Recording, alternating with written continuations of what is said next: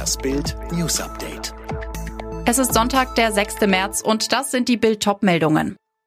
Corona. Europachef der WHO legt sich fest, die Pandemie ist Anfang 2022 vorbei. Toni Gahn, das Topmodel ist schwanger. Sozialverbände fordern mehr kostenlose Schnelltests. Europachef der WHO legt sich fest, die Pandemie ist Anfang 2022 vorbei. Einer der obersten Gesundheitsexperten legt sich fest, wann der Corona-Spuk endlich vorbei ist.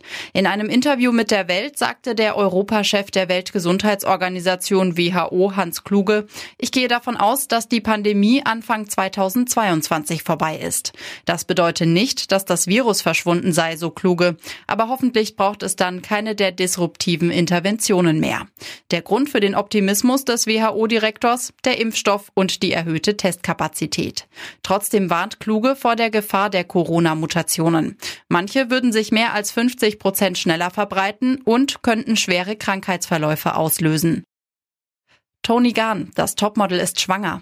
Atemberaubendes Foto der schönsten Frau Deutschlands. Erst vor kurzem erfuhr Bild am Sonntag von der Schwangerschaft des Topmodels Toni Gahn. Jetzt gab die Laufstegkönigin ein Interview im Modemagazin Vogue mit dazugehörigem Fotoshooting. Auf einem der Fotos hält Gahn ein großes weißes Tuch in Händen. Wind weht, der weiße Stoff schmiegt sich an ihren runden Babybauch. Toni, ich glaube, das erste, was mir durch den Kopf ging, war endlich. Ich war sehr, sehr, sehr aufgeregt. Der glückliche Vater wird übrigens der britische Schauspieler Alex Pettifier, mit dem Tony seit 2019 zusammen ist. Der Sozialverband VDK fordert mehr kostenlose Corona-Schnelltests pro Woche und Bürger. Nicht alle könnten sich regelmäßige Tests leisten, sagte VDK-Präsidentin Bentle der neuen Osnabrücker Zeitung. Sie befürchtet dadurch eine Spaltung der Gesellschaft. Die Affäre um Beraterhonorare für Maskendeals sorgt in der Union für Zoff. Inzwischen stehen drei Unionsabgeordnete unter dem Verdacht, sich bereichert zu haben. Ein zutiefst unanständiges Verhalten, so Generalsekretär Ziemiak auf Twitter. Er fordert eine sofortige Aufklärung. Bei uns derzeit noch undenkbar, in Israel bereits Realität. In Tel Aviv haben hunderte Menschen ein Konzert besucht. Sie waren alle gegen Corona geimpft und trugen eine Maske.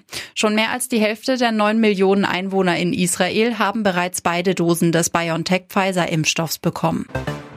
Zum ersten Mal seit seiner Landung ist der Mars Rover Perseverance zu einer Testfahrt aufgebrochen. Eine gute halbe Stunde war das Fahrzeug auf dem roten Planeten unterwegs, so die NASA. Der Rover soll auf dem Mars nach Spuren früheren Lebens suchen. Kein Sieger und keine Tore im Abstiegsduell der Fußball-Bundesliga. Schalke und Mainz haben sich 0 zu 0 getrennt. Die Gelsenkirchner bleiben weiter abgeschlagen letzter. Mainz verlässt die direkten Abstiegsplätze und ist 16. Alle weiteren News und die neuesten Entwicklungen zu den Top-Themen gibt's jetzt rund um die Uhr online auf Bild.de.